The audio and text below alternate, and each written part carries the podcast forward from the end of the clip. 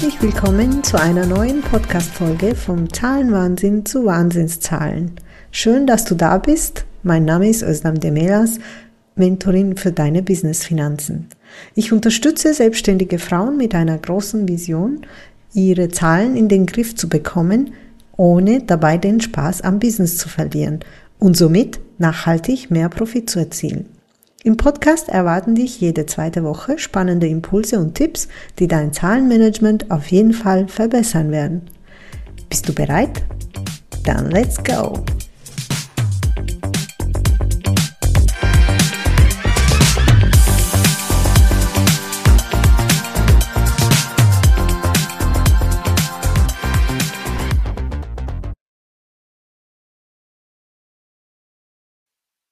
Ja, Heute geht es um den allmächtigen Steuerberater. Der macht eine Steuererklärung, vielleicht macht er noch deine Buchhaltung und er soll bitte auch deine Finanzen im Blick behalten. Tja, wenn du auch deinem Steuerberater so viel Verantwortung gibst, von der er wahrscheinlich nichts weiß, weiß, dann herzlich willkommen in der heutigen Podcast-Folge. Der Steuerberater ist in den meisten Fällen für die steuerrechtlichen Fragen zuständig. Dass du da auch ein bisschen Ahnung haben solltest, besprechen wir in einer anderen Folge. Aber heute geht es darum, ähm, dass der Steuerberater nicht der Richtige ist, deine Finanzen zu verantworten. Er ist ein sehr, sehr wichtiger Partner für dein Business. Da ist keine Frage. Ich habe auch einen Steuerberater. Ähm, und ich bin froh, darüber.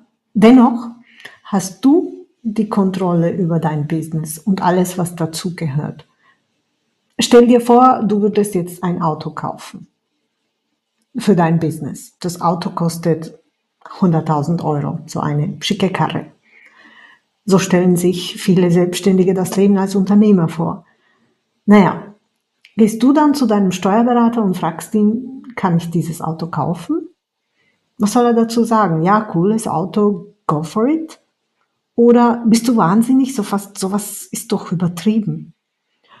Höchstwahrscheinlich wird er dich fragen, kannst du es dir leisten? Und wie entscheidest du, ob du es dir leisten kannst? Die meisten würden jetzt sagen, ja, wenn ich das Geld auf dem Konto habe, ja, dann ja. Oder ich lese es die 1000 Euro im Monat werde ich schon finden.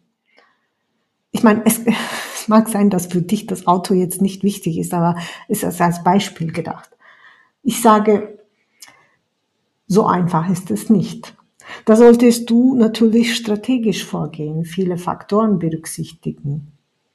Das Kontostand und Bauchgefühl sind wichtig, wichtige Voraussetzungen. Natürlich, wenn das Geld nicht vorhanden ist, ist schwierig. Oder wenn du das Gefühl hast, okay, das kriegst du hin, ist auch gut. Aber wenn dein Business diese schicke Karre wäre, du würdest auch nicht wollen, dass irgendwer anderer den fährt, oder? Übrigens, das, das, das, das gilt auch für jeden anderen, an den du deine Finanzen abgibst. Ob das jetzt ein, dein Mann ist, dein Onkel, dein, dein Cousin, wer auch immer so, also die Finanzen, ich sage immer, sind, Chef, ist, sind Chefinnen-Sache. In den meisten Fällen ist es der Steuerberater, der, der, der alles in der Hand hält. Aber es gibt auch Unternehmerinnen, die ähm, die Finanzen an den Mann äh, abgegeben haben. Ich finde, das ist super, wenn, wenn der Mann unterstützt. Oder dann sagt die Unternehmerin, ja, meinem Mann vertraue ich doch blind. Ja klar tust du das. Aber dein Business unter, ist, sollte unter deiner Kontrolle bleiben. Das heißt natürlich nicht, dass du jeden Cent selbst buchen und Steuern selbst kalkulieren solltest. Das ist, es geht um die strategische Aufstellung deiner, deiner Finanzen. Dass du weißt, okay, ich habe heute 100 Euro auf dem Konto und morgen muss ich 10 Euro zahlen, übermorgen muss ich 20 Euro zahlen und ähm, also das Auto um den Betrag kann ich mir nicht leisten. Oder du, du kennst deine Umsätze, du weißt, was, was du einnehmen wirst, was du ausgeben wirst. und dann kannst du das genau planen. Oder keine Ahnung, du brauchst das Auto, weil du zum Kunden fährst und der Kunde alleine bringt dir schon 100.000 Euro, dann ist es klar. Also worauf ich hinaus will, dass jedes Investment, egal ob es jetzt, äh, ob es jetzt um das Auto geht oder um irgendeine Maschine, weil du produktives Unternehmen, also produzierendes Unternehmen hast, egal äh, was es ist, ähm, wenn es nicht gerade fünf Euro kostet, es geht halt um größere Investments. Da, dahinter müsste ein ähm, strategische Analyse liegen. Es geht nicht nur um, um die Investments, dass du dein, über dein Business sprechen kannst. Wenn du jetzt wissen möchtest, wie viel Gewinn du machst, du, du möchtest ja nicht jedes Mal deinen Steuerberater anrufen. Ich meine, kommt natürlich darauf an, was für einen Steuerberater du hast, aber unter Umständen geht er nicht einmal dran oder er ist genervt, weil du ihn jede Woche anrufst und fragst, ja, wie viel Gewinn mache ich oder was weiß ich, was für Fragen du haben magst. Und stell dir vor, der Steuerberater hat, was weiß ich, 1000 Kunden und er merkt sich die Finanzen von 1000 Leuten. Es gibt natürlich Steuerberater, sowas, die sowas anbieten. Und wenn es dein Mann ist, der super drauf ist und, oder vielleicht auch Controller vom Beruf ist und so weiter, der macht das für dich. Aber mir ist wichtig, dass du verstehst, was das Ergebnis ist.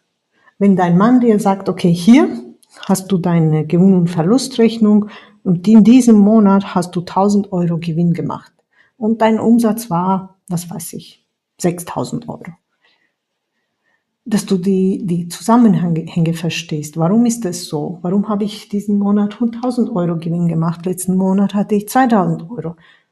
Im nächsten Monat plane ich dann 5000 und so weiter.